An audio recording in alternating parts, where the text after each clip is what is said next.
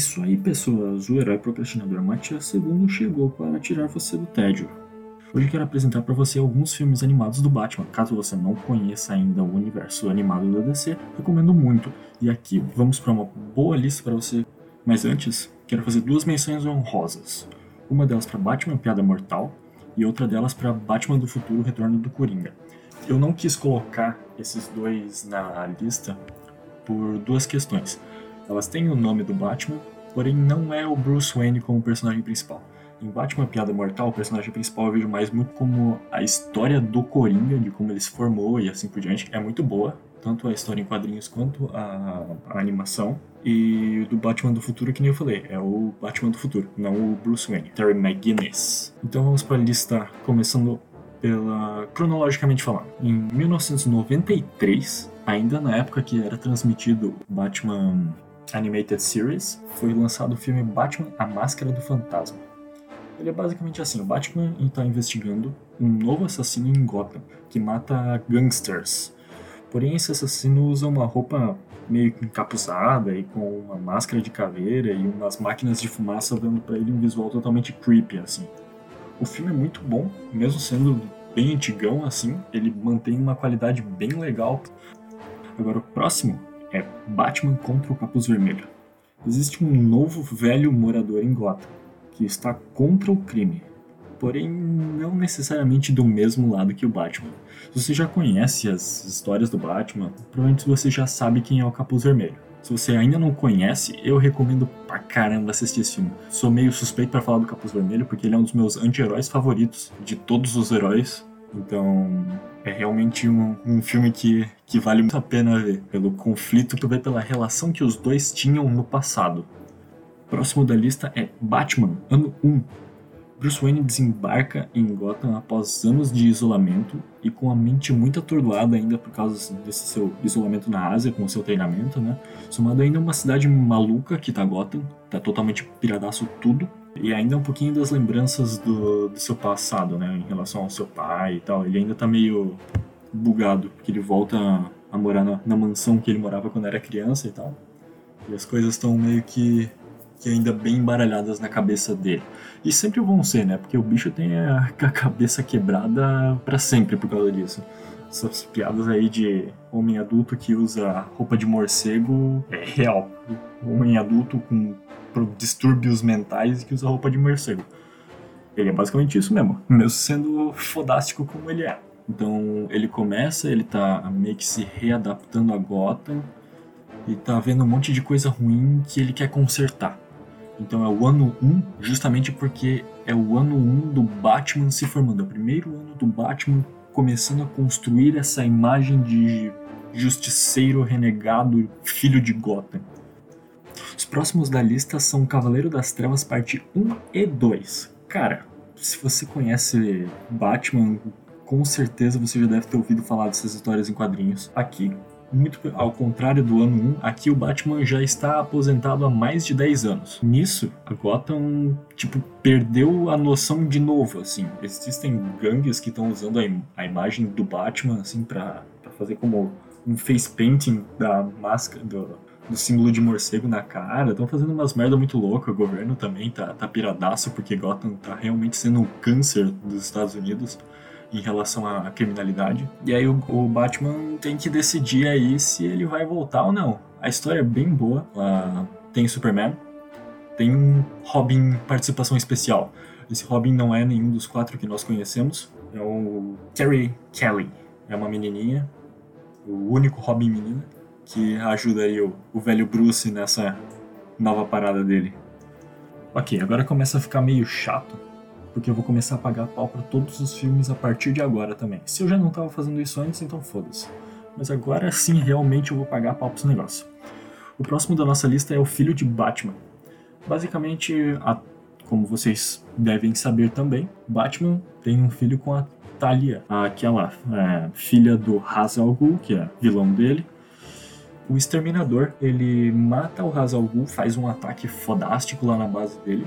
E a Talia com o, o Damian Wayne vão até procuram o Bruce e, e a Talia faz isso para deixar o Damian seguro para não sofrer mais um ataque do, do exterminador. Só que nisso meio que o Damian ele já tem muita personalidade para um moleque de 8 anos, tanto que ele foi criado justamente para ser um assassino na Liga dos Assassinos do avô dele. E aí é, é, engraçado porque tem alguns momentos de Bruce Wayne tentando ser pai responsável de um adolescente, de um pré-adolescente que foi criado para matar. Então tem essa relação meio, meio bugada. Ele, e, mas descobre ali o lance dos Robins, dá uma zoada no, na roupa dos, nas primeiras roupas que os Robins usavam e assim por diante. No fim, ele vira um Robin, nem precisa falar. O próximo filme da lista é Batman vs Robin.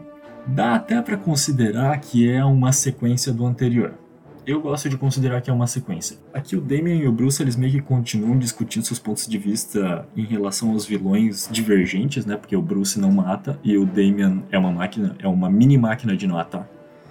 Então, e fica nessa briguinha assim. E também tem um lance de que o Bruce ele tá meio bolado com a honestidade do Damian. Ele meio que tá duvidando de algumas coisinhas, não tá mais gostando direito da, das atitudes que o Damian tá tomando. Mas o Damian também dá razão para ele ter isso, né? Ele não obedece às ordens de, de sneak do Batman e assim por diante. E nisso, o Damian ele acaba meio que fazendo um amiguinho sem querer, que é o Coruja, que aparece bastante no filme, um dos personagens-chave. Não é o mesmo Coruja que aparece dos Watchmen. É, dá pra confundir ali, até porque a roupa lembra um pouquinho e o nome também é igual, né? Também uma outra parte muito legal desse filme, que nesse filme ele é apresentado um dos vilões recentes do Batman, que é a Corte das Corujas. Próximo filme, Batman Sangue Ruim. Cara, já na primeira cena o Batman tava meio que investigando que alguma movimentação que estava acontecendo em um pier de, de cargas e tal. E ele acaba tromando com a Batwoman, também personagem muito massa. Só que nisso eles acabam chamando a atenção dos vilões e acabam até, a, fazendo um conflito ali no, no pier, na, no meio da investigação.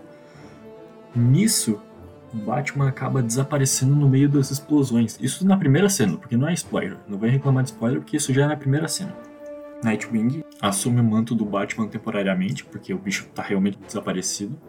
Batwoman, Batwing e o Robin, que é o Damian, tipo, tem que dar um jeito de achar Batman e penúltimo item da nossa lista, um conto de Batman, Gotham City 1889.